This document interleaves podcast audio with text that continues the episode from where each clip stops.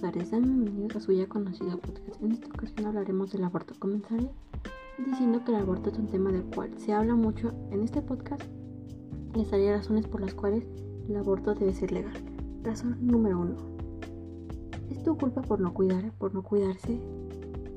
Así que ahora se, ahora se aguanta y cuida al bebé. ¿No crees que si fue tan irresponsable cuidarse, podrá cuidar a un bebé? Si ella dice que no está lista para la maternidad, no está lista.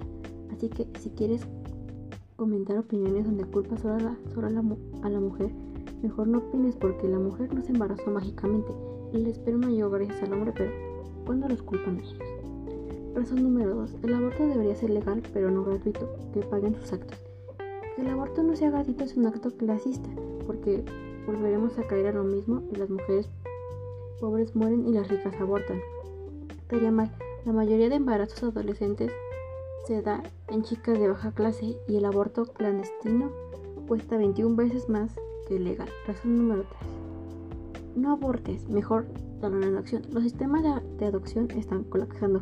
Más del 60% de niños y niñas en los orfanatos se suicidan al cumplir 18 años. En el ambiente en el que conviven son más propensos a sufrir enfermedades mentales como depresión, ansiedad, trastornos de obesidad, autolesión, desapego emocional, etc. Al traer un niño no deseado al mundo, les estás quitando la oportunidad a los demás de tener una familia. Razón número 4. Hay miles de mujeres que quieren ser madres y no pueden. También hay millones de niños en los orfanatos y calles que quieren un hogar.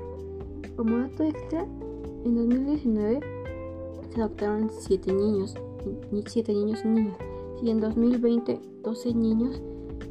En México solo 19 niños en 2 años en un país con más de un millón de huérfanos. Eso es todo, gracias por su atención.